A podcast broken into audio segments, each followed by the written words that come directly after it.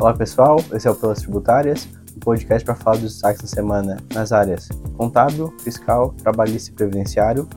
Eu sou Gustavo Rames, consultor tributário da área estadual. Eu sou Marcos Vinícius, consultor tributário da área estadual. E o tema do podcast da semana é para falar sobre o Código de Benefício Fiscal instituído pelo Estado de Santa Catarina.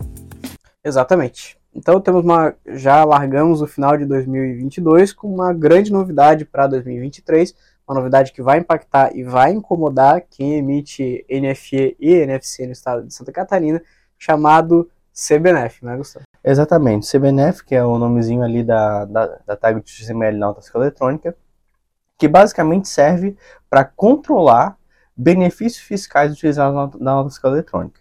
Porque hoje, quando a gente vai fazer algum tipo de emissão, a gente pode colocar que a operação é isenta, sem necessariamente ela ser, ser isenta. A operação, claro, vai estar errada, só que ainda eu consigo fazer esse tipo de procedimento equivocado.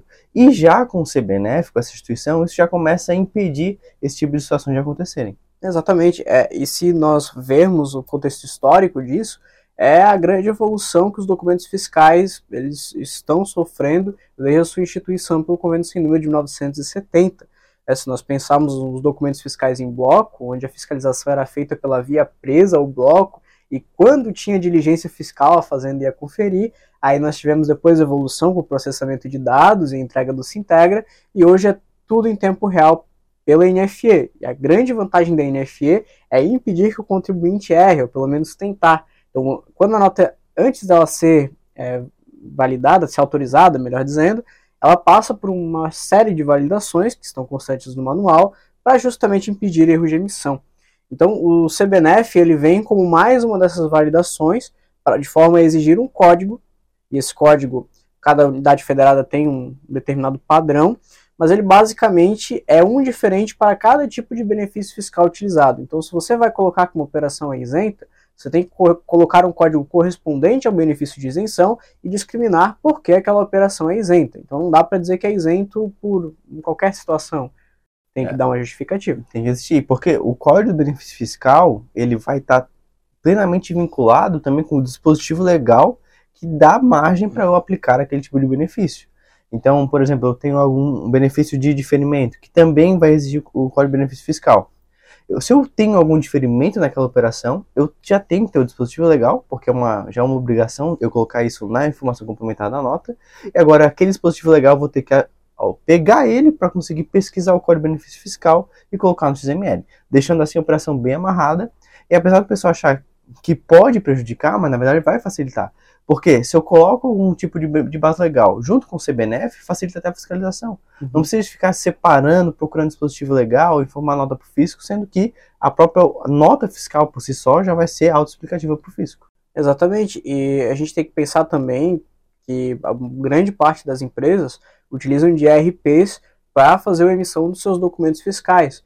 E muitos dos ERPs, eles trabalham em cima de operações, certo? Então, o que, que nós temos? Ah, eu vou emitir uma nota de remessa para conserto. Geralmente o sistema tem essa opção. Ah, remessa para conserto. E ele já faz uma nota pré-formatada baseada na operação que você colocou. Então, esse código CBNF provavelmente já vai estar pré-cadastrado. Então, um sistema bem parametrizado é a grande fórmula para não ter problema nenhum a partir de março de 2023, que, de acordo com a tabela publicada no site da CEF, é quando vai começar a ser exigido esse CBNF. Afinal, né, Gustavo? Ainda não foi publicada uma norma oficializando essa obrigação. Exatamente. E outro ponto interessante do que tu falou, que eu concordo bastante, é a parametrização bem feita. Ela tira vários defeitos ou vários problemas que podem surgir no futuro, não só por questão do CBNF, mas em questão a todos os outros tipos de operação tributária que acontece. Então, está bem preparado, parametrizar o quanto antes faz com que, vai fazer com que o contribuinte ele tenha muito menos problema quando chega lá a obrigação acessória lá a partir de março. Isso, e é importante saber, né, mas o que, que acontece se eu colocar um código de benefício inadequado ou um código ou não preencher o código de benefício quando eu uso um CST específico? O que vai acontecer é uma rejeição da NFE. Isso mesmo, você simplesmente não vai conseguir emitir a nota, a nota vai ser rejeitada. Então, esse é o maior impacto do CBNF. Então, é por isso que é necessário a gente estar tá martelando nessa questão de parametrização do sistema, porque se o sistema não tiver parametrizado, primeiro que você vai perder tempo procurando o código correto, E segundo, que se tiver parametrizado errado, vai dar rejeição, às vezes você nem vai saber porquê e. Vai ter que mentir a nota.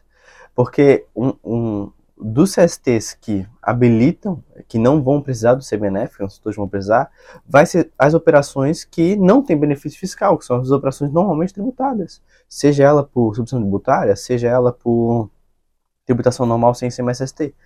Tem o CST90 também, que muito provavelmente a, pessoa vai começar a usar ele indevidamente e que vai chamar a atenção do fisco e o fisco vai aplicar penalidade. Então, ah, eu não consegui emitir com o CST40, emitir com eu ia fazer com isenção, não, não lembrava do dispositivo e botei um CST genérico. O fisco vai considerar aquilo um documento inidôneo e de fato é e pode vir aplicar penalidade. Então, sempre tem que tomar muito cuidado. Toda a informação da nota tem que estar correta, não vai existir paliativos nessa situação. É, e a gente tem que pensar que uma vez que nós tenhamos é, esse código, um estado tão tecnológico como Santa Catarina, ele começa a se beneficiar desse tipo de utilização. Então, se nós compararmos com os demais estados do Brasil, Santa Catarina tem uma malha fiscal em tempo real extremamente eficiente. Tem os seus problemas? Tem os seus problemas. Porém, ela, comparado com a maioria dos estados que não tem nada, ela é extremamente eficiente. Os resultados por si só já comprovam isso. Exatamente, o pessoal vem corrigindo declarações em virtude da malha. Então temos que pensar o seguinte, que uma vez que o código de benefício, vamos pensar um código de benefício, por exemplo, o do convênio 52 de 91. Existe um rol específico de mercadorias que são beneficiadas pelo convênio 52 de 91. Uma vez que você coloque o código de redução do convênio 52 de 91 e não coloca o NCM correspondente a uma mercadoria da lista, o Estado vai conseguir pegar esse tipo de erro na hora. E já pode cair malha, por exemplo, e você acabar tendo que corrigir, fazer uma nota complementar ou algo assim. Então, a gente não sabe, mas talvez a obrigação desse código já tenha vindo dessa é, desse pensamento de colocar isso na malha futuramente. Essa necessidade. Dois anos com a malha fiscal para se preparar, o CBNF acho que nessa situação, nessa etapa já foi bem útil. E outro detalhezinho que eu gosto de mencionar, é, que acontece já em outros estados e pode vir a acontecer aqui, é a relação especial que tem o CBNF com o registro 515 do, do SPED, que muito provavelmente pode acontecer de estender essa necessidade da NFE para que seja explicado também no SPED todas as saídas de mercadoria, como acontece em outros estados, como por exemplo o estado do Rio Grande do Sul.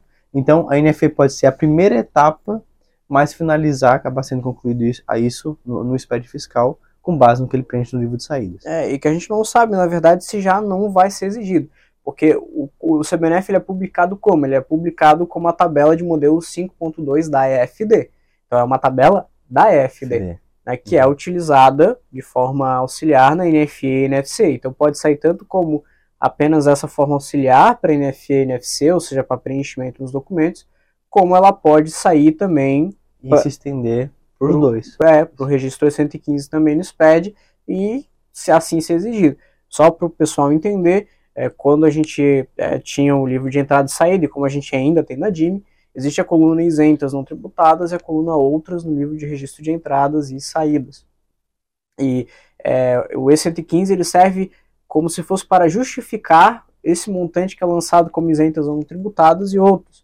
Justificar porque não houve a tributação nas saídas, seja qual, seja qual for o motivo. Então, até no Rio Grande do Sul já tem até validações para que, que, se você não preencher os códigos E115 suficientes para explicar a quantidade que não foi tributada, dá erro quando vai fazer a passagem da FD para GIA, por exemplo. E corrigindo o erro o mais rápido possível, até melhor para o fisco, que já recebe antecipadamente, até melhor para o contribuinte, que vai pagar menos multijuros. Menos multijuros, exatamente, até porque vai perceber se fez alguma coisa errada, vai perceber o mais cedo possível e, consequentemente, resolver essa situação. Então, para resumir o que nós falamos, essa altera alteração que instituiu o CBNF, pelo menos a tabela, foi o ato de arte número 73 de 2022, e a princípio a vigência é para março de 2023.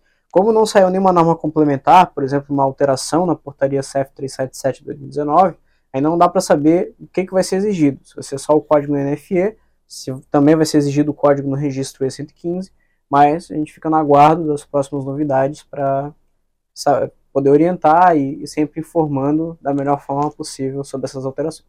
Mas sempre parametrizem o sistema da maneira correta, que o, a, o problema de vocês vai ser com certeza muito menor. Sim, a melhor solução é sempre a preventiva, aquela que a gente faz antes do problema aconteça. E com isso a gente encerra mais um episódio do Pelas Tributárias. Até mais. Até mais.